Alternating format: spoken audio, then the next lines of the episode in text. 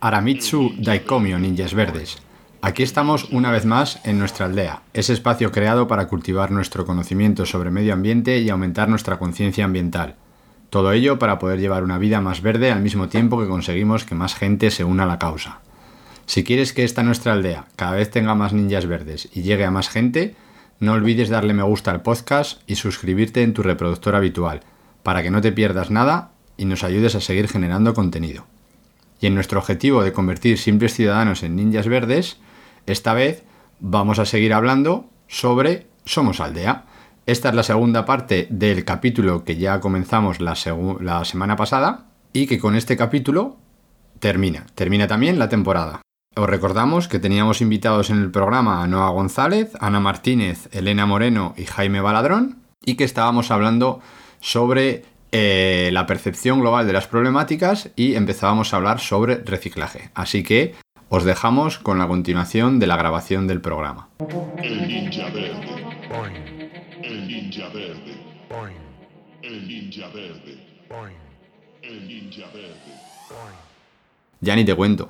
Pero lo de tu abuela, el reciclaje lo hace bien porque se hizo una campaña sobre el reciclaje brutal durante muchísimo tiempo, en colegios, fuera de los colegios, en las piscinas, en los montes, en todos los sitios, y a todo el mundo llegó la opción de reciclar porque ya se han puesto contenedores hasta los pueblecitos más pequeños. Si tú eso lo haces a la misma escala con el resto de cosas, pues seguramente la gente, o sea, a mí me ha pasado en actividades que he hecho yo de ver gente que te viene con, una, con un pensamiento y un pensamiento creado por, la por el desconocimiento y la desinformación, no por la maldad, y decirle, mire, esto es así, así, así, queremos que sea así, así, y lo que que pretendemos conseguir es esto y esto y esto. Y dice la señora, pero si es maravilloso, a partir de ahora lo voy a hacer. Y dices, pues ya ves, pues como, como esa señora o como tu abuela Jaime, pues tienes tropecientas mil personas por España y por el mundo. Y todo esto que estamos enfocando el cambio climático y todo el programa desde la perspectiva de Europa, país rico del centro. Si nos abrimos ya el melón y empezamos Sudamérica, África, eh, Asia y demás, entonces ya la grabación de hoy se nos va a tres horas y media por lo menos. Entonces es, es- es- un poco, pero vamos, en el caso del reciclaje a mí me parece claro. Se hizo una campaña brutalmente bien hecha, con intereses, eso ya, ot- otra cosa que nos podemos meter también. Pero es que estaba muy bien y la gente aprendió a reciclar. Y ahora, hoy en día, un niño de 6 años, o sea, sabe jugar a fútbol y a reciclar. O sea, son las dos cosas que ya saben porque ya lo tienen inculcadísimo, o sea, lo ven normal. O sea, tú ahora a un niño de 7 años le quitas los contenedores y solo le pones uno y le dices que lo tiene que mezclar todo y, el primer día eh, colapsaría. Diría, ¿pero por qué? Si... Y es verdad que ahora rayaría más, se nos ha metido más en la cabeza. Claro. Y eso que no reciclamos del todo bien, ¿eh? que, que hay otros países que tienen muchos más cubos. De hecho, todavía noto que la gente tiene un poco de cacao con algunas cosas, con el tetrabric, que si va a cartón, que si va a envases, pero si no es envases, si es plástico. No, no, no. El, el- cubo se llama envases, no plástico. Se la lía un poco. De hecho, hay empresas que han puesto hasta el tetrabric como si fuese... Cabify creo que, creo que hizo una campaña también de sostenibilidad y tal y empezó a dar tetrabricks en sus, en sus coches. Cuando en realidad tiene el mismo problema de reciclaje que si fuese una botellita de plástico como antes, pero si no más, porque igual cuesta, vamos, que, que cuando están varios materiales mezclados es todavía peor. Es que eso, eso es lo que noto que a la gente la lía. Claro. porque es mucho más complejo, porque es mucho más difícil. Es decir, no, no es tan fácil como decir, ah, claro, yo tiro este, esta botella de plástico, la tiro al contenedor amarillo en bases y ya pues mágicamente me aparece otra en la mano, nueva y reciclada. Entonces, no es tan fácil eh, y claro, también las empresas que están por detrás y los grandes intereses que están por detrás, tampoco es fácil, es un sistema muy complejo, entonces Pues a mí me pasa mucho que me- a mí por reciclaje, claro, yo no sé, como soy ambientóloga, a mí la gente cuando me- le digo algo, me, soy el referente en hablar de separación de residuos. Entonces, ¿y esto qué va? Digo, bueno, yo soy en la carrera, no lo vais a creer, pero no lo he tratado. Es decir, yo en la carrera no he dado una asignatura de separación de residuos y de tal. Pero bueno, entonces muchas veces hablando con gente que me pregunta ese tipo de cosas, claro, dice, pero entonces eso, o una cuchilla de afeitar de esta mm, eh, de un solo uso, ¿no? Eso es todo plástico, lo, pues he hecho al contenedor amarillo. No, porque tiene una cuchilla. Y aparte, ese plástico no es reciclable. Y pero ¿cómo que no? Si es plástico. Digo, es que no todo el plástico es es reciclable. O sea, a lo mejor el papelito que ha envuelto el caramelo, si no pone que es reciclable, no es reciclable. No lo eches al contenedor amarillo. Entonces, y la gente dice, pero ¿cómo que no? A mí me han dicho plástico amarillo y hasta ahí. O sea, y hay gente que puede estar un poco más, un poco menos concienciada, o sea, o más, o que tiene más conocimiento de eso, pero como que yo creo que también la información se ha quedado ahí estancada en plástico amarillo, papel y cartón a este, y la gente que llama cartón de leche al tetrabric de leche, pues claro, te lo echa al de cartón, que es el cartón. ¿Y eso cómo lo podemos arreglar? En plan, prohibiendo los envases de compuestos de varios materiales o poniendo más cubos, nos faltan cubos de otros colores o cómo... La verdad es que a mí me explota un poco la cabeza con este tema, en plan, no sé cuál es la solución. Eh, nada. Es, es la, la solución en este tema. Así no vas a dar esperanza No, a la... la- a a la ver, la solución absoluta sería que todos los, materia- lo- todos los materiales fuesen biodegradables. Claro. Esa sería como una solución completa para todo. Pero claro, no todos los materiales pueden ser biodegradables. O sea, Claro. es que no, no todo puede ser biodegradable, porque sí, una, una lata, o sea, algo, de- algo tipo que lleve tomate, por ejemplo, ¿no? Un tomate triturado o algo así, eh, eso no puede ser biodegradable. Porque es que no puede, es que se va a biodegradar mientras lo vas a consumir. Entonces, eso también por viabilidad no se puede hacer así. Entonces, una de las soluciones que, que- que yo conozco es esa, que todo sea, todo lo que se pueda, que se haga biodegradable. Sí. Y un consumo más responsable, no sé, yo. en general muchas cosas, pero que luego es difícil de llevarlo a la práctica. Al final en tu día a día a lo mejor vas rápido, necesitas una cosa, no la tienes en la tienda de abajo de tu casa, no tienes tiempo de ir a buscarla a otro lado y al final es el ritmo de vida unido a los materiales que nos han impuesto que es muy difícil salir de la rueda, porque es que es eso, es lo que dices, cómo cambiamos cosas que es que no, no se pueden cambiar. Al final es el consumidor el que tiene que elegir otra alternativa, pero, pero es que es difícil, Sí. la verdad, en el, en el ritmo de vida que llevamos y en la rueda en la que estamos metidos y que cada vez está toda la sociedad más, a un ritmo más rápido, es difícil pararse y hacer esas elecciones más responsables. Yo creo que ese es un argumento que usa mucho la gente. El tema es que no tengo tiempo, eh, no tengo tiempo de ir a comprar la- los productos más sostenibles a cada sitio porque yo voy al supermercado abajo de mi casa y lo compro todo ahí. Entonces, claro, ahí no te puedes preocupar del material en el que vienen los productos que compras, o es más difícil.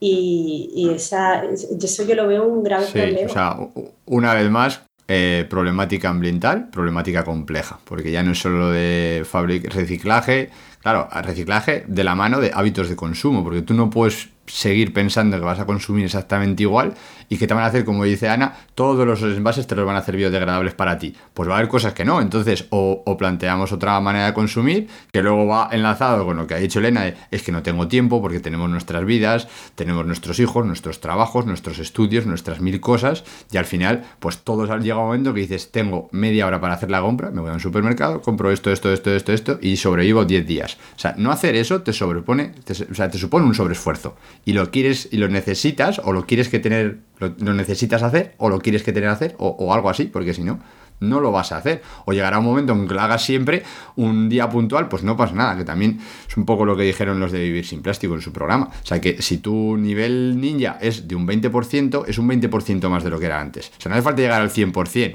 Y se empieza por el 1%. Pues con los pequeños cambios, todo el mundo lo van haciendo, pues es una manera también de ir, de ir introduciéndose en estas cosas.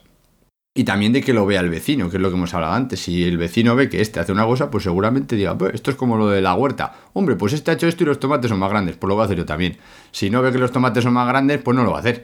Pero ya pues es una manera de ir viendo pues que, le- que las cosas pues que van funcionando, que van funcionando poco a poco. Poco a poco. Poco a poco. Sí, ver a los de alrededor sí que, sí que funciona. Sí, voy a contar una cosa que me pasó ayer relacionada al consumo y todo esto. eh, aguanté la primera hora de calor sin, sin ventilador. En mi casa no hay aire acondicionado y dije, bueno, no lo voy a comprar porque ¿para qué? Bueno, ya aguanto el tirón y listo. Ha venido otra ola de calor, no he podido aguantar porque era imposible, no podía abrir la ventana, lo que entraba era fuego. Total, que digo, oye, bueno, pues voy a salir a comprar un ventilador. Y digo, bueno, pues voy a, probar abajo de mi casa, por la zona, por, al menos en mi ciudad, a ver qué encuentro. No había ventiladores en ninguna tienda, o sea, se habían acabado, todas eran sold out, no quedaba ningún ventilador. Perdí toda la tarde en recorrer las tiendas buscando un ventilador para al final acabar sin ninguno.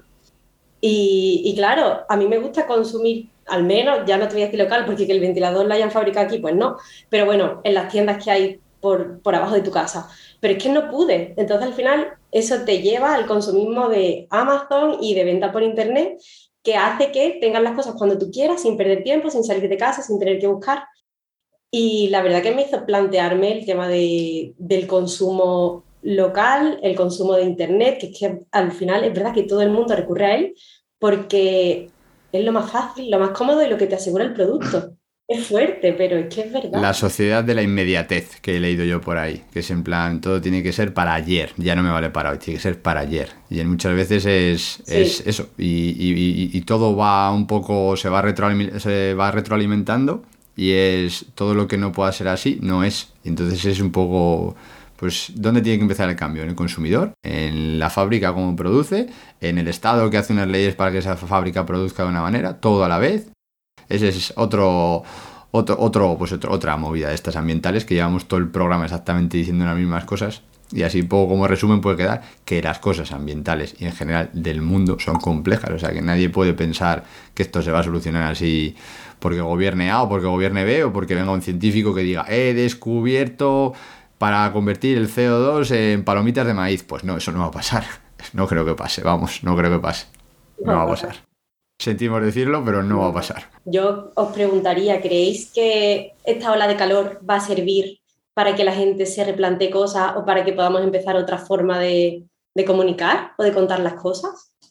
Porque yo, por ejemplo, a raíz de la ola de calor que hubo en Sevilla, eh, muchos periódicos se pusieron en contacto conmigo para que le explicara eh, por qué el cambio climático estaba afectando a los vencejos que estaban cayendo en masa. Y la verdad que ha sido una cadena de periódicos que al final uno tras otro se han ido preocupando por el tema.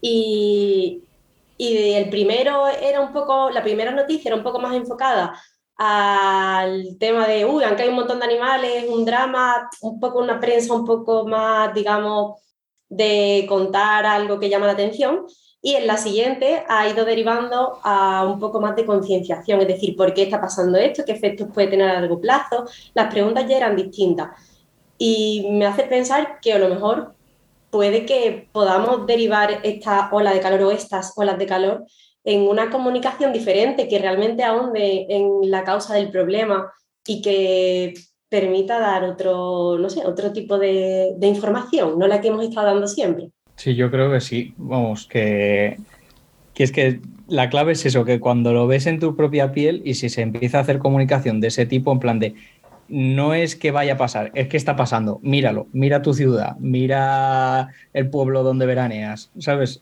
Ahí es cuando, cuando la gente va a cambiar de mentalidad. Como, como la forma de comunicar el incendio, es que no es lo mismo decir, pues eso, se han quemado 32.000 hectáreas, que decir, se ha quemado una superficie equivalente a dos veces tu ciudad. Claro, eso te impacta muchísimo más. Entonces esto es lo mismo, no es lo mismo decir, no, se están derritiendo los polos, que parece algo muy lejano, que decir, eh, no sé, la ciudad de Gijón ha subido, ha subido el nivel del mar dos centímetros en los últimos diez años y se ha empezado a inundar tal plaza en invierno por las mareas. Entonces dice, si, si vives en Gijón, dices, me cachis, ¿qué pasa aquí? Y las olas de calor están, a ver, dentro de lo malo que ha sido horrible, y seguro que ha fallecido un montón de, de, gente por culpa de los golpes de calor, a nivel de divulgación sí que se pueden utilizar, sobre todo porque no ha sido una, en plan, ha sido una, pensábamos, ah, bueno, la ola de calor del año, qué rara tal, ha venido otra y no me extrañaría que, que dentro de nada lleguen más, entonces claro, pues, nos vamos a empezar a asustar. Sí. Y, y ahí es donde empieza el cambio real. Eh, sí, bueno, yo es que una de las cosas, yo creo que, tiene toda la lógica del mundo, es decir, cuando, cuando lo vives en tus carnes es cuando de verdad te, das cuenta de que es un problema o de qué tal. Pero también me parece que eh, se está alejando mucho, eh, como que es muy lejano, o puede parecer muy lejano a, a, persona que no conoce nada de esto, a persona que no es ninja, puede estar muy lejano para ellas.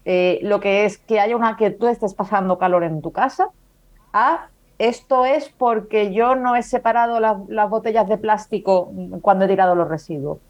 O ah, es que yo he cogido el coche para ir a hacer la compra. O me he comprado un pantalón vaquero más de los 40 que tengo. Creo que son puntos que están, que están completamente correlacionados porque todo va en, en coalición al cambio climático, a cómo utilizamos los recursos, a cómo estamos degradando la tierra. Pero me parece que son puntos que a priori parecen muy lejanos y son difíciles de encauzar una cosa con la otra, más allá que pasando por un discurso estándar de, bueno, es que claro, porque mira, estos son todas las emisiones de CO2, el CO2 es un gas de efecto invernadero que está en la mano, el más que enlazándolo por esa línea, que es como lo más rápido que le puedes explicar a alguien, mm, me parece que cuesta mucho explicarlo. O sea, que cuesta mucho no explicarlo, pero sí que la gente lo entienda de verdad y lo capte de verdad. ¿Cómo? Porque tú te planteas, o sea, nos lo planteamos de otra manera, ¿no? ¿Cómo puede ser? eh, que yo, por, por, por, eso, por ya trabajo todo el día, todos los días en coche, tenga una ola de calor. ¿Sabes? Como, de verdad, por mí. O sea, por mí, porque yo haga eso un día o porque yo haga tal, está pasando esto. Eh, y bueno, y nos vamos a todo lo contrario, si en vez de olas de calor, hablamos de que hay tormentas más intensas, que es otro efecto otro, otro, otro de las consecuencias del cambio climático. O sea, que haya más huracanes, que haya más tormentas, como, pero si hay agua. Filomena, perdona, es que es nieve no tiene nada que ver con el calor y con el cambio climático. Me parece que hay un salto ahí que, es fuerte, que es fuerte y que, puede costar mucho. Yo estoy muy de acuerdo en eso. Es que el problema es que es un problema tan de fondo que hay que explicar tantos conceptos que entiendo que a la gente le sea difícil de entender. Pero existe ahora la teoría o, o, el concepto, no sé muy bien cuál, de One Health, de una única salud, que lo explica muy bien. Es decir, lo que ha pasado de la pandemia, que en mi ciudad haya menos gorriones, que se hayan tirado todos los vencejos de mi ciudad en un día por la ola de calor. Son síntomas de que algo va mal, de que el sistema completo está enfermo y está mostrando esas pequeñas eh, patologías o síntomas que te demuestran que al final todo está conectado. Es difícil de explicar, es, ese es el problema, pero yo creo que a través de ese concepto la gente puede llegar a entenderlo un poquito mejor. Sí, Sí, con la zoonosis de, del tema, vamos, con el COVID eh, sí que se ha empezado a explicar desde ahí, ¿no? El tema de One Health. Sí. De, que, de que como no hemos protegido la biodiversidad, tenemos menos barreras y es más fácil que nos pasen enfermedades. Si es que sí. así se entiende mucho mejor. Yo, y también he escuchado otro ejemplo que me pareció muy interesante, que es el de las cuatro plagas en China, que no, no, sé, no sé en qué año fue, vamos, pero hace muchas décadas, eh, como que el gobierno chino planteó que el gorrión, los gorriones podían ser un problema para sus cosechas. Entonces eh, implementaron un plan estatal para exterminar gorriones y, poner a toda la población activamente a espantarlos con cacerolas, a cazarlos. Y cuando se cargaron uno, unos cuantos, ya una, una, vamos, una cantidad muy considerable de la población de gorriones que había allí, sufrieron plagas real, reales en el cultivo, en los cultivos, y, y, fue, creo que ha sido la hambruna más gorda que ha tenido China en su historia. Ahí sí que fue como muy inmediato. Así es. Y lo de la zoonosis sí que parece también muy inmediato. Es, lo que has comentado, Jaime, es un dato histórico y está, o sea, está contrastado históricamente, que lo comentamos en el primer programa hablando de los gorriones precisamente por esto, que muchas veces, o sea, tú haces, dices, va, que esto no pasa nada, y, y luego te das cuenta que primero Estás equivocado a la hora de plantear el problema, porque no es esa causa. Y luego la solución es, es, maravillosamente maravillosa. Y entonces pasas de tener un problemita a tener un problemón. Y entonces, estos, es, muchas veces eh, volvemos a lo, antes lo de la complejidad. Y lo que has dicho un poco de, de, de, las noticias sobre la ola de calor, lo que ha preguntado Elena, pues es un poco ninja bueno, ninja malo. Lo del diablito uno en cada, en cada hombro. O sea, por una parte, sí, porque cuanto más salgan los medios, más lo vas a ver. Pero tiene una fecha de caducidad, que es hasta que dejan de poner los medios, porque luego te va a venir el típico cuñado, porque va a venir y va a haber en octubre nieve y te va a decir la misma de, ¿cómo el cambio climático si nieva en no sé dónde? Pues eso, o sea, eso va a pasar así. Entonces, es un poco como que no terminamos de mm, conectar todas las cosas bien para que el mensaje llegue completo. Está llegando el mensaje mm, en partes, dosificado, y termina, nos, nos falta el, eh, el ataque ninja perfecto para interconectar todo y que la gente se dé cuenta que todo va de la mano, que es un poco también lo del escudo One Health, ahora que se está poniendo muy de moda, los escudos verdes y todas estas cosas, porque al final si tú tienes un planeta bueno, tú tienes un planeta para vivir, básicamente, o sea, para vivir. Ya, o sea, el interés es, eh, es, egocentrista, o sea, es, quiero antropo- antropocentrista, perdón, o sea, es el ser humano, porque si nosotros no estamos, el planeta Tierra seguirá con más o menos especies o veremos lo que pasa. Pero a nosotros lo que nos interesa es estar nosotros, entonces ya es en plan, vamos a afrontar el cambio climático desde una visión egoísta, o sea, quiero seguir en este planeta. Entonces es un poco de de, de intentar conectar todo y luego intentar conectar todo explicándoselo igual a uno de Bilbao que a uno de Sevilla, porque los de Bilbao ahora tienen hora de calor, pero igual no vuelven a pasar una hora de calor en, dos años o en 20 o, en- o lo pasan todos los años, entonces es más difíciles de vender. Ahora sí, porque los pobres están que no saben, nunca han visto tanto sol ni tienen esas temperaturas, están alucinando, pero para uno de Sevilla pues te dice, pues chiquillo, esto es lo que tengo yo todos los días, todos los días de verano, entonces claro, pues es, es un poco también saber diferenciar los mensajes, a quién va a llegar, a cómo se lo tienes que comunicar. O sea, me parece bastante difícil, pero que salgan los medios creo que siempre es positivo. Luego también pues tienes medios y medios y mensajes y mensajes. Pero vamos, creo que en eso estoy de acuerdo con Ana, en que falta dar conectividad a todo. O sea, que todo se vea como que el origen es el mismo. O sea, el origen de eso es todo siempre el mismo. Que lo puedes llamar cambio climático, aunque el cambio climático está centrado en cambios en el clima, pero también repercute en todo lo demás, o sea, todo lo que es, pues eso, biodiversidad afecta de otra manera. Al final, pues el escudo verde este que queremos hacer en la aldea ninja, pues es- se ve repercutido por todas esas cosas. Entonces, al final es, es un poco, así como conclusión, lo que, lo que opino yo a lo que ha preguntado un poquito Elena. Claro, es que en realidad eh, el término cambio, cambio, cambio climático, que surgió en, los seten- en el año 75, bueno, alrededor del año 75 o tal, eh, es cuando empezó este término científico, ¿no? Todo el mundo lo llamaba cambio climático, pero en realidad en la comunidad científica, después, años más tarde, como a finales de los 80, se dio cuenta de que ese término estaba mal. Porque claro, es lo que has dicho, cambio, es un cambio en el clima, pero el clima no es solo la temperatura. Entonces, como que había una cosa diferente, ¿no? Como decía, bueno, pero si el clima ya ha cambiado, ¿por qué ahora hay otro cambio? Entonces, es algo natural, es tal. Entonces, el término en realidad que se utiliza y que es el más correcto es cambio global. Es decir, es el término que, que sí que unifica absolutamente todo. Y si tú le dices a alguien, no, esto es por el cambio global, porque global no es eh, ah, del clima, no, perdona, global, de la fauna, de la flora, aquí, en Pekín, en donde sea, de donde sea y como sea. Entonces, porque todo el todo está cambiando. Ya después podemos entrar en las últimas tendencias que son hablarlo ya eh, por la parte del impacto social, hablando de la crisis climática, que es otro término que también se está metiendo, o la emergencia climática, que es otro de, los- de los términos que se utilizan más a día de, a día de hoy, precisamente por un cambio social, que por un cambio de la actitud de la, de la sociedad más activista, diciendo, mira, ya ni cambio, ni, ni global, ni calentamiento global, ni cambio climático, ni nada. Ya esto tiene que ser, una, esto es una emergencia, esto es una crisis que nos tenemos que enfrentar de una manera mucho más reactiva. Sí, es, es un poco lo de. También lo de la empatía. Empatía versus egoísmo. O sea, la sociedad es un poco egoísta, sobre todo a nivel yo y yo, y ya lo de mi vecino me da igual. Lo del pueblo de la ni te cuento. Lo de fuera del país, eso ya no, no lo considero. Y si cambiamos de hemisferio, no sé ni lo que es un hemisferio. Entonces, a nivel de planteamientos, es, es un poco, es un poco difícil, difícil de vender, pero eh, tiene que ser todo mucho más empático, pero todo muchísimo más. Porque el ejemplo de Elena, Elena ha tenido la suerte de poder comprarse un ventilador.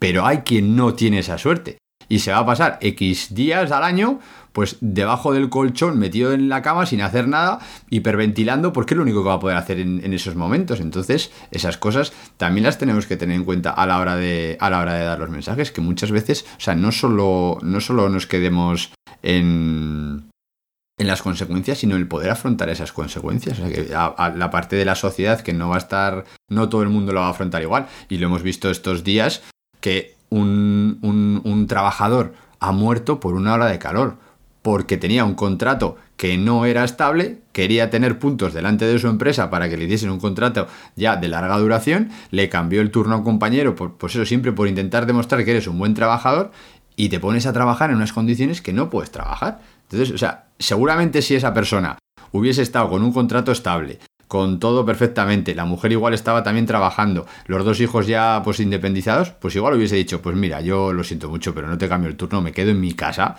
ahí con el ventilador de Elena dándome por cerquita en la cara y me quedo perfecto.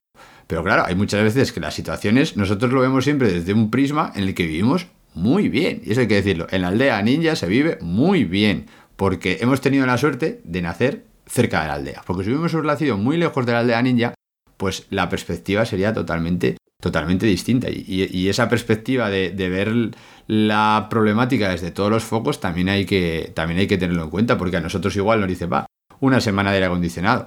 Pero para otra persona puede significar perder la cosecha y ya no la cosecha que sea su trabajo, sino la cosecha que sea su alimentación de todo un año. Y si no tiene eso para comer, se va a tener que chupar los dedos llenos de polvo. O sea, es, las ópticas y, la perspectiva cambian muchísimo en, función de, pues eso, de todo del, mundo, o sea, del, eso, del cambiamiento global, que es que lo global, por eso hay que meter también economía y sociedad, porque sin estas cosas al final son, son importantes. Sí, estoy totalmente de acuerdo. Y tiene que ser como un cambio cultural y social súper profundo, porque es que si no, mm, va a seguir la cosa igual. Es que no sé, como que a veces que no, nos planteamos el efecto que puede tener hasta que no lo vemos así de, manera más directa. Como, como en la sociedad se fomenta mucho esa competición, que parece que, que, la persona que triunfa en la vida y alcanzar el éxito es el que queda el primero en una carrera o el segundo y que todos los demás son unos perdedores, pues sí que al final, no sé, que nos tiene que cambiar la mentalidad en ese sentido y con la basura, esto que, estábamos hablando antes, se me ocurre que si, si todo no fuese tan inmediato, si nos recogiese la basura una vez cada semana en vez de todos los días y lo tuviésemos que acumular en casa, seguro que todos, eh, yo me incluyo, ¿eh? Compraríamos menos cosas con envases y así porque diríamos que no tengo casa para meter toda la basura que estoy generando. Sí, es eso, el prisma, el ver las cosas desde, o sea, desde que tú tienes la suerte de que te recogen la basura en la puerta de tu casa todos los días de la semana. O sea, si no, luego dices, no, es que en el resto de países eh, la basura la tiran a los ríos. Pues hombre, pues a ver, si nadie te ha dicho que no lo hagas, no tienes otro medio de gestionar los residuos, y a, mí, o sea, como idea me parece buena idea, entendiéndolo como tú lo tiras a un sitio y el residuo se va. Si nadie te explica a ti que ese residuo luego es el, primer problema que lo vas a tener eres tú porque seguramente se quede cerca, igual contamina las tierras que cultivas y todo eso, o sea, pues lo, tienes, lo tienes relativamente cerca. Entonces, ese tipo de comodidades, ¿sabes? Pues lo podéis, o sea, al final, a la hora de un problema, pues puede, puede cambiar la óptica totalmente. O sea, es, yo, vamos, yo veo, es que veo todo súper complejo siempre y la hora de dar soluciones me parece en plan, uf, o sea, necesitamos un, equipo multidisciplinar de expertos, pero de, 3 millones de personas aquí haciendo una lluvia de ideas para intentar sacar algo medianamente decente. Yo creo que uno de los principales problemas es lo que ha dicho Elena antes, que es el consumo. Es decir, eh, hemos hablado mucho de residuos, hemos hablado mucho de, reciclaje. También no podemos creer que todo lo que nosotros tiramos a los contenedores se recicla. y no, no todo, muchas cosas no se reciclan, muchas cosas no, no, van, no van a surgir a una botella nueva. Hay cosas que se tiran ahí que no, son, que no se pueden aprovechar porque no son de un tipo de plástico concreto o porque no se quieren aprovechar o por lo que sea, y se van, en el caso de España, se mandan a otros sitios. O se quedan aquí enterradas o quemadas o lo que sea, o se mandan a otros sitios. De hecho, creo que esto es una noticia hace un par de años, fue China la que dijo que hasta aquí a los residuos de España. Es decir, cortó porque España le mandaba, tanto retiró un convenio, obviamente, esto no es se los mando y se los planto en la puerta de su casa, eh, pero bueno, China dijo que, ya estaría. Entonces, bueno, y si nos vamos a los países de, a cualquier isla de Indonesia o a cualquier sitio por ahí, es complicado. O sea, es muy duro. Una amiga mía estuvo hace un tiempo haciendo un viaje por lo típico, ¿no? Por esas zonas y, tal, y me dijo directamente, dice, tú no podrías ir, no podrías ir porque está todo lleno de botellas de plástico por el agua, botellas de plástico por el suelo, ahí no, hay los contenedores de basura que están todos hasta arriba de botellas, es todo espantoso, claro, y me daría una taquicardia, Pero no son solamente de allí, no es que no es que los turistas que van para allá tiren las botellas ahí y no como allí no hay sistema de, de separación de residuos o no hay sistema de recogida de basura, se quedan allí. Es que también nosotros, gente de aquí del otro lado del mundo, las mandamos para allá eh, yo estaba hace poco en Maldivas Y el tema de los plásticos, eh, o sea, ya lo sabes porque siempre escuchas y ves fotos y tal y cual, y en Asia, que he ido varias veces, pues sí que es bastante palpable en los ríos y en, la, en los ecosistemas acuáticos, pero es que allí en Maldivas es una montaña de plástico en una isla que tienen destinada solo a la quema de residuos y todos los plásticos, bueno, todo, toda la basura se lleva a esa isla y esa es la isla para quemar. Se quema, o sea, las botellas de plástico se queman, se quema todo el plástico que hay, que ya en sí todos los puertos están llenos de botellas de plástico, todo es un mar de plástico, allí en las zonas donde hay algún entrante en las islas. Y en el caso de que eso se recoja, si no es que sigue por ahí a la deriva, se lleva a quemar y mm, es que es una locura. ¿Cuántas toneladas de plástico estamos quemando al año? O sea, cuando a mí me dijeron que eso se quemaba, me entró una cosa por dentro que digo, ¿cómo puede ser que no nos estemos haciendo cargo de nuestros residuos? Que nuestra solución sea eh, necesitar energía para generar y liberar energía mm, CO2 y distintos gases de efecto invernadero a la atmósfera cuando no queremos ese residuo. Es una auténtica locura. Y, claro, mm, también fomentado mucho por el turismo, porque por el tema de no beber agua de, de, allí, porque no se puede tal, que allí creo que casi todos son eh, por desalinizadoras, porque no hay río, pues claro, el turismo también fomenta mucho el uso de los plásticos. Y es un problema realmente, porque Maldivas ahora se está abriendo al turismo eh, a cambio de no destrozar su naturaleza. O sea, por una parte el turismo es positivo, porque antes se cargaban a los tiburones ballenas y los cazaban, y ahora es un recurso turístico, entonces eso está bien. Pero tiene tienen que cambiar un poco la forma en la que se gestiona todo ese turismo, reconducirlo a, una parte un poco que sea más positiva. Y es difícil porque, claro, no tienen agua. Eh, ¿Cómo le dan de beber a la gente que va allí? Pues bueno, imagino que será poco a poco un proceso de cambio, pero es realmente problemático lo que pasa en Asia. Y es que ellos no tienen los recursos que tenemos nosotros. Ellos mm, pues, van sobreviviendo porque no tienen tanta tantos recursos ni opciones como tenemos aquí. Entonces es un problema. Además, en, esos casos, si no estás muy metido en el, tema, eh, tienes estos, esos lugares como paraísos, o sea, como paraísos de naturaleza, de fotos de Instagram, que buah, dices, madre mía, esto es maravilloso. Y tú aterrizas y lo primero que ves es un río de plástico y dices, pero madre mía, o sea, impactante, claro que es impactante.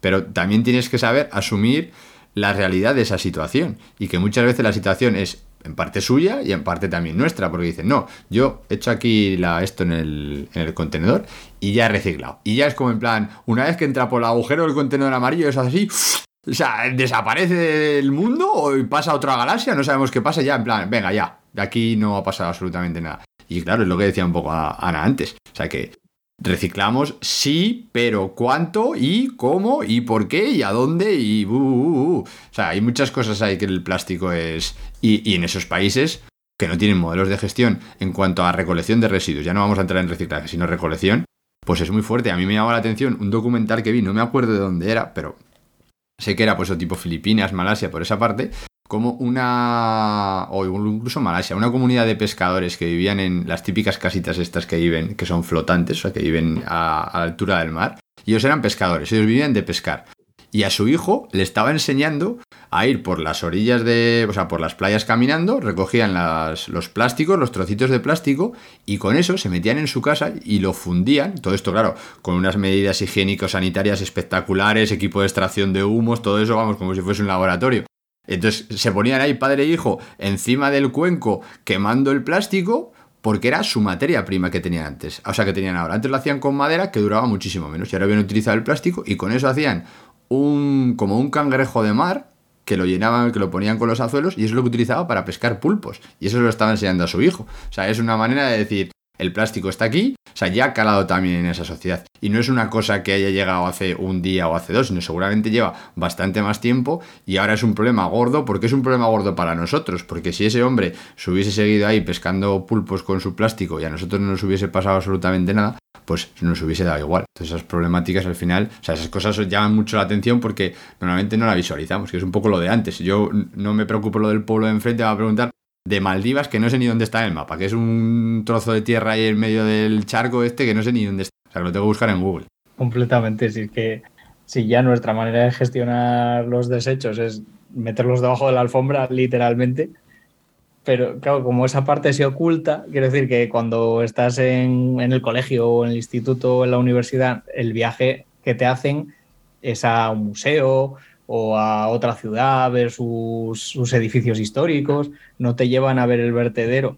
Pero si te llevan a si te llevas a ver el vertedero municipal, yo no he tenido la oportunidad de ver ningún vertedero en vivo, ir yo, pero vi un documental de biodiversidad urbana hace poco y salía, salía un vertedero que está ahí además en, en La Rioja, que lleva una cantidad de cigüeñas y de, y de aves rapaces que, vamos, hacían una imagen así en picado desde aérea con helicóptero y me quedé flipando.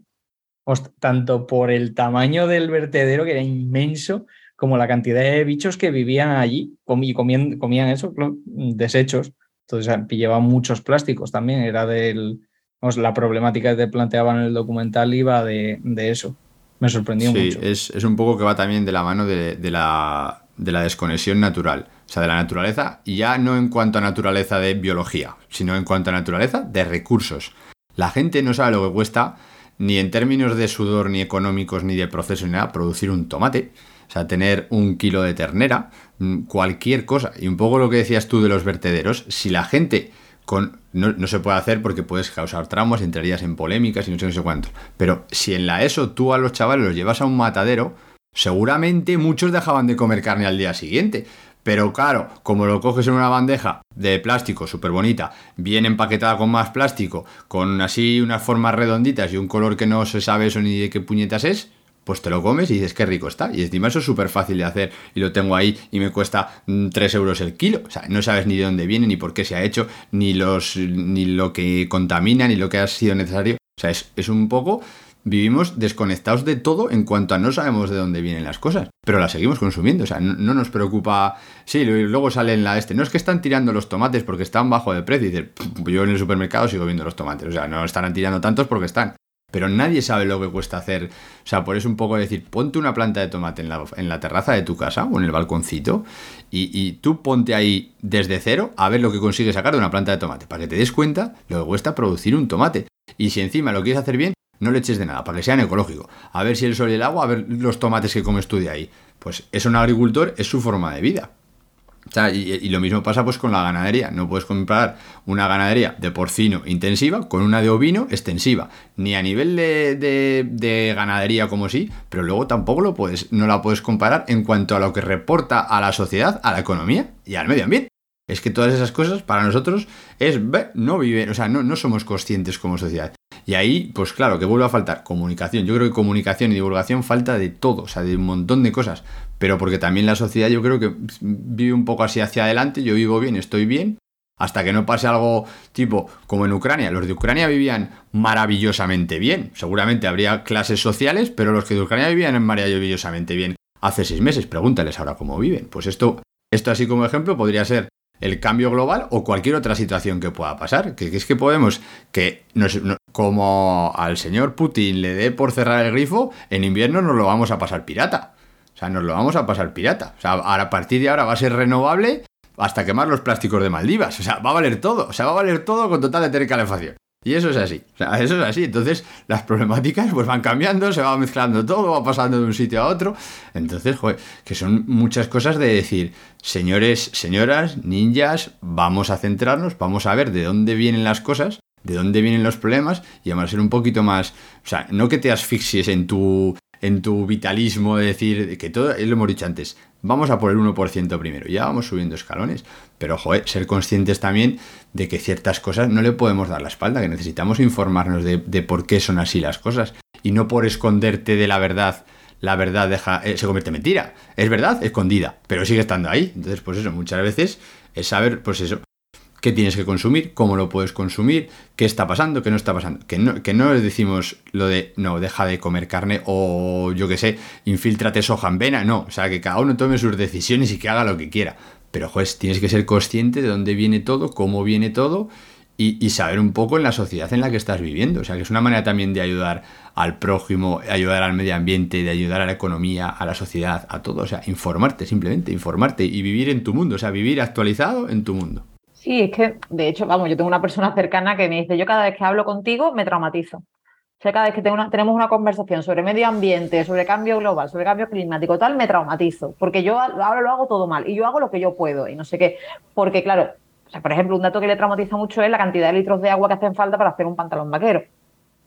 Muchísimos litros de agua, litros de agua no para hacer los li- litros como tal, sino no solo para eso, sino también los litros de agua que se contaminan al hacerlo.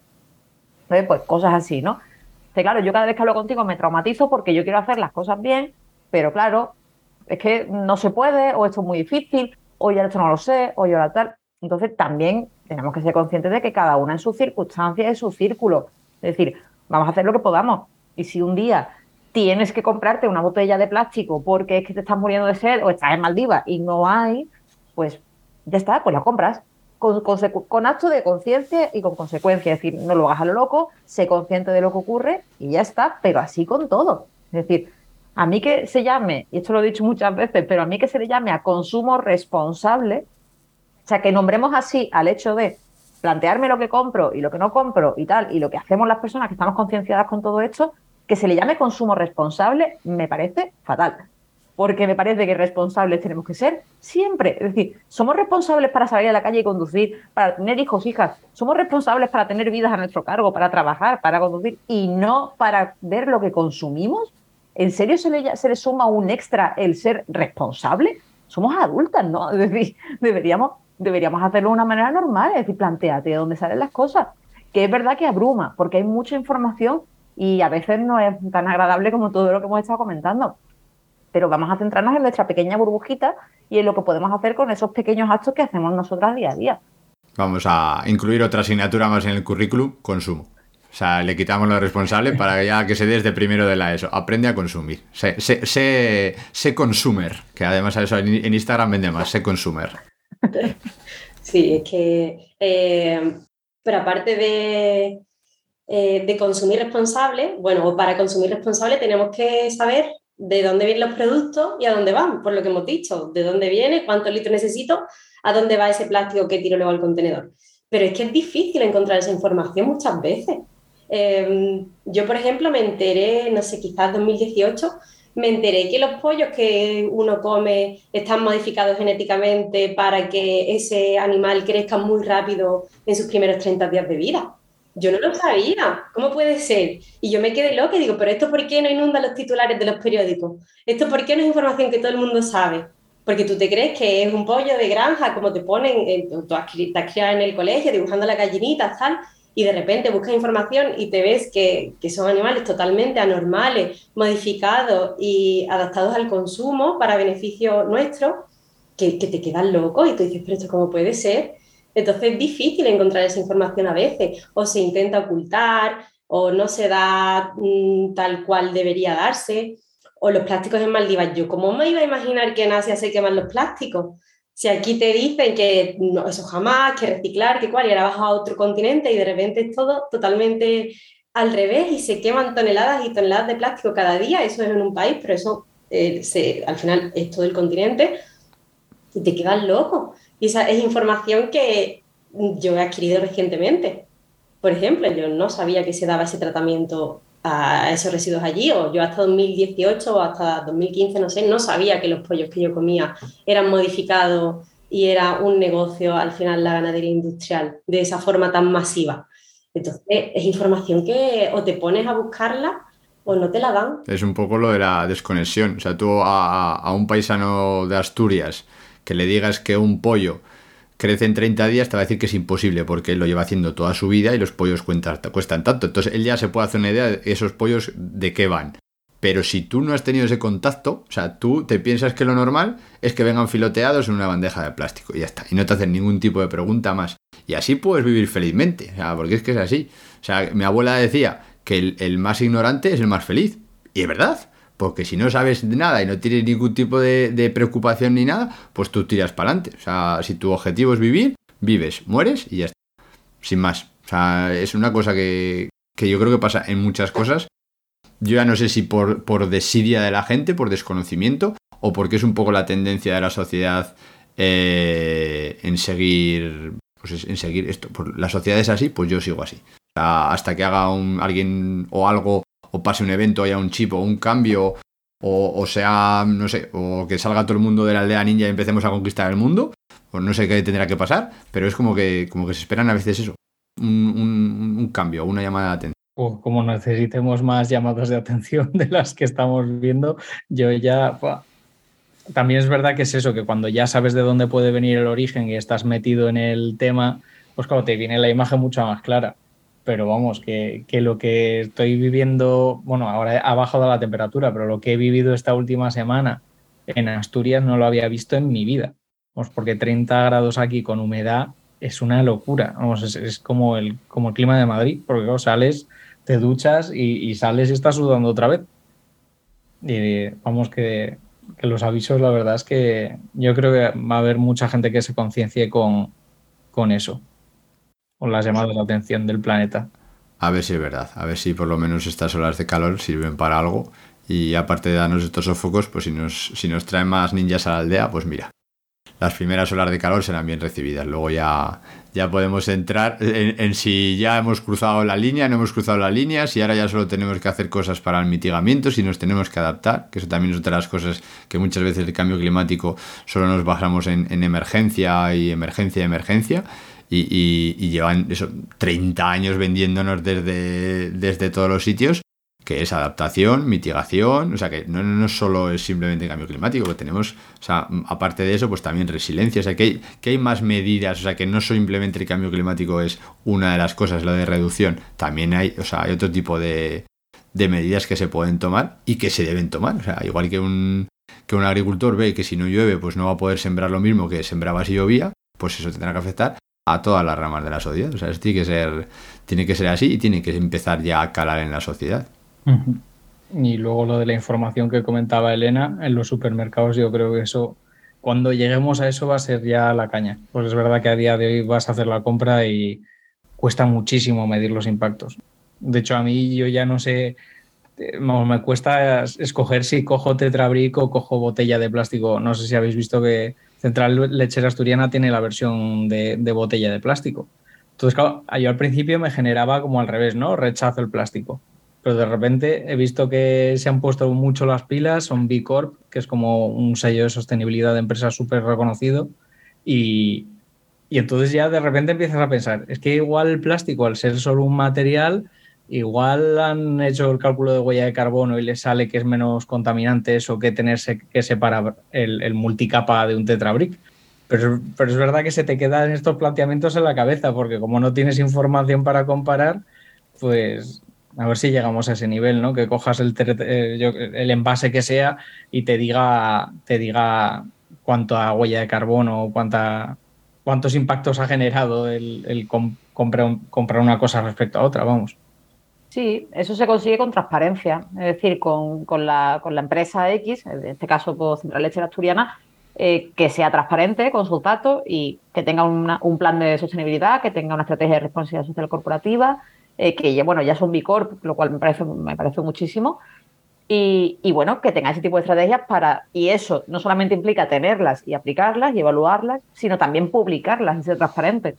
Entonces, a priori, se, te- debería ser relativamente fácil entrando en su página web y viendo directamente cuáles la, cuáles son sus compromisos, ¿no? Pero claro, eh, eso es en teoría. Sí, porque a día de hoy te compras el Tetrabric y ya te digo, a mí es una marca que sí que consumo y me gusta, pero a día de hoy, sorprendentemente, aunque se, se hayan sacado ese, seco, ese sello que tiene mucho prestigio, tú no ves en la botella que te, que te sigan informando o en sus Tetrabrics de este tipo de cosas. Claro, a lo mejor porque no pueden. O sea, a lo mejor porque no es ni mejor ni peor.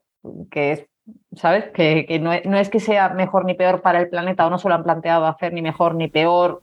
O, sea, o no es algo destacable. Cuando no es algo destacable, sí, bueno, si lo quieren, si es algo destacable, lo ponen. Es decir, si fuese, si el pack fuese mejor o con, hecho con menos emisiones de CO2 o con material reciclado o tal, lo pondrían. Y lo pondrían en grande y con un sello verde y cosas así. Si es que no, pues, pues entonces normalmente pues piensa, piensa mal en este sentido. Sí, además, a mí una de las cosas que me llama la atención, que también, claro, es otra de las vertientes, es que tú vas a hacer eh, la compra y tú ves la opción Tetrabric del producto que sea, un euro, por poner un ejemplo. El mismo producto en una botella PET eh, que es lo del triangulito con el 1, que se supone que es 100% reciclable, o por lo menos se puede reciclar mejor que el Tetrabrick, ese mismo producto, lo mismo, exactamente todo igual, 2 euros. Eso es. A ver, me tienes que explicar. Si me subes un euro más, porque yo tengo que ser ninja, igual hasta lo puedo pagar, que ya entraríamos en otra cosa. Si lo puedes o no lo puedes pagar y si es accesible para todo. Pero si no, me tendrás que decir también que pones un euro más porque te da la gana o porque producirlo te sale más barato, o me lo tendrás que explicar de alguna manera para que yo haga ese esfuerzo como, como consumidor. Y luego, claro, luego ya nos podemos poner, eh, podemos entrar en eh, en agricultura, por ejemplo, agricultura ecológica. ¿Por qué la agricultura ecológica no es un derecho para todos, sino es un privilegio? Porque comprar un tomate de Perú que viene de no sé dónde o de Holanda te vale 30 céntimos el kilo, 40 o 50, y si te comprarte un tomate del pueblo al lado tuyo te vale 1,50€ y dices, a ver qué estamos haciendo, esto no puede ser. O sea, no puede ser que un tomate de plástico que viene del otro punto del mundo vale muchísimo más. Entonces, claro, yo si tengo posibilidades y tengo economía, pues intentaré ser ninja. Pero si llega un momento en que tengo que sobrevivir con lo que tenga, pues hombre, que la gente, o sea, seguramente si le das las opciones y le das dinero, elija las mejores. Pero si le das las opciones, pero no le das dinero, o esas opciones acorde a ese dinero, pues se verán obligadas en, pues eso, o uno, hacen la fotosíntesis, o dos, se comen lo que puedan comprar. O sea, son las dos opciones que van a tener. y la primera es un poco complicada todavía. De momento la ciencia no la bala, así que nos lo recomendamos. Y nada, no sé si queréis sacar algún temita más, si no yo creo que vamos a cerrar así nuestra super tertulia de la temporada de la temporada 1 nos va a dar para dos programas seguramente porque hemos estado aquí echando un buen rato los ninjas en la aldea al, calor del fueguecito este que hemos encendido aquí, que es maravilloso, que como fueguecito y ventilador de hemos tenido las dos cosas. Así que no sé, ¿Algo más que queráis decir o cerramos la aldea y nos vamos de vacaciones? Bueno, por mi parte me parece que hemos abierto un montón de melones súper chulos que nos da para un montón de cañas a ver cuándo las organizamos, porque solo con reciclaje o solo con hablar del lobo o solo con los incendios nos da para programas enteros. Así es, así es. A ver si, si continuamos con una segunda temporada de la aldea, que eso todavía lo tenemos un poco en el aire. Esta ha sido la primera. Y, ya vemos qué temas siempre hay. Al final, pues un poco hablando siempre de divulgación y comunicación, es importante llegar a todo el mundo, que sea de una manera que llegue a todo el mundo, sin tampoco utilizar mucha, mucho tecnicismo ni mucha ciencia, sino que sea, pues eso, temas al barro, ahí, al suelo, donde la gente los pueda entender y, que lleguen a la mayor gente posible. Y eso es un poquito lo que hemos querido hacer en esta primera temporada. Y pues nada, agradeceros a vosotros tres, vosotras dos y Jaime y Noah que ha estado antes y todos los ninjas que han pasado por la aldea, que gracias a todos vosotros y a todas vosotras esto ha sido posible, porque yo aquí simplemente soy el que abre la puerta, el que tiene las llaves, pero de cada tema habéis sido vosotros los expertos, un poco volviendo a la multidisciplinariedad, o sea que hemos tenido pues hemos tenido arquitectos, hemos tenido psicólogos, biólogos, ingenieros, hemos tenido un montón de cosas porque creemos que es necesario tener a gente que sabe para poder comunicar bien las cosas y para que los demás podamos saber también, porque al final, un poco como ha dicho Jaime, pues hemos abierto tropecientos mil melones y es imposible saber de todo, porque es imposible. O tiene que gustar mucho y tienes que perder mucho tiempo. Entonces, pues con estas pequeñas pildoritas informativas de concienciación y comunicación, pues si conseguimos que es como el objetivo de la aldea, que cada vez haya más ninjas, pues nosotros damos terminada la primera temporada con, con éxito. O sea, si conseguimos que haya un ninja más, como el porcentaje de antes, con un ninja más nos conformamos. Así que nada. Pues me despido entonces de, de la aldea y para valorar la tertulia, la verdad que me ha gustado mucho todos los temas que hemos tratado, temas internacionales, temas locales, consumo, cambio climático y creo que hemos llegado a conclusiones guay. Eh, hemos llegado, hemos ido hilando y hemos llegado a, pequeños tips que yo creo que pueden dar, bueno, no hemos solucionado el mundo, pero sí que hemos dejado pildoritas que podemos ir pensando y de las que podemos sacar cosas interesantes.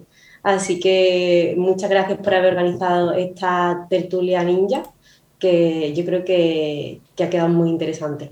Esperamos más en la segunda temporada. Muy bien, muchas gracias. A ver si hay segunda temporada y a ver si hay tertulias. Aunque si tenemos tertulias como esta, vamos a tener que aumentar el número de programas porque se nos, va de las manos.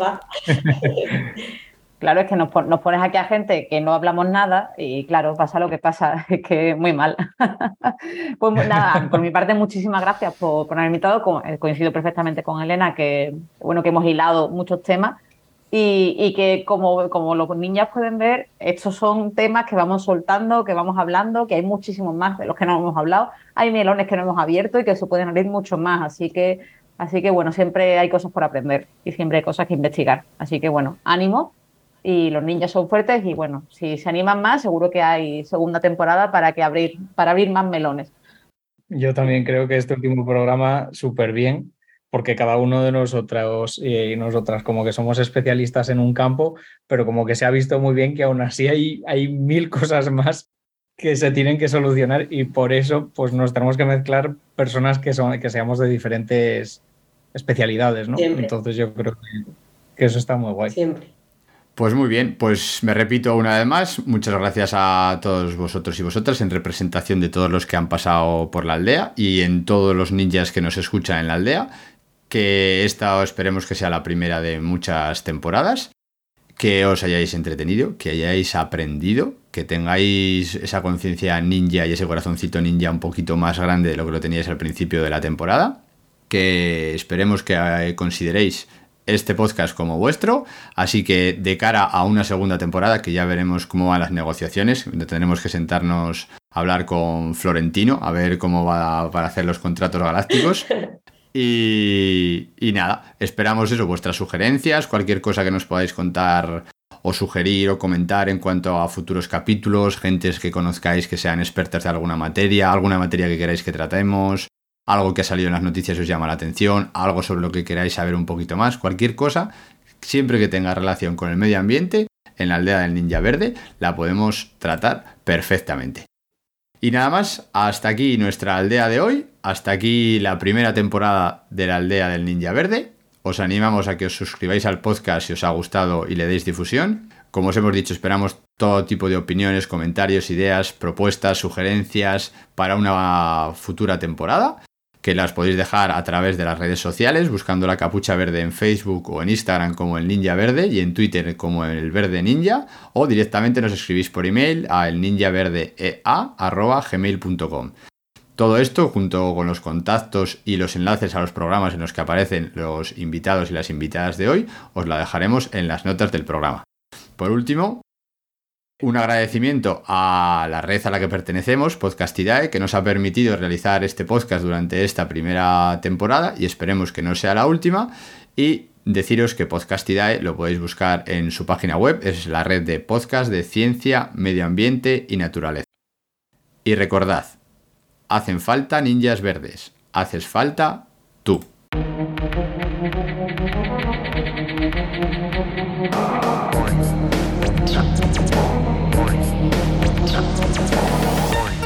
El ninja verde.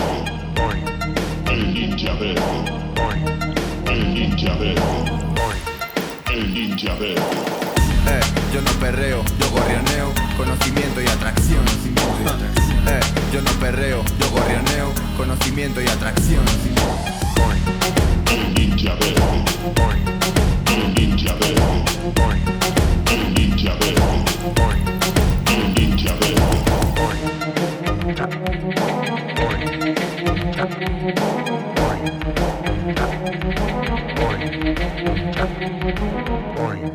El ninja verde.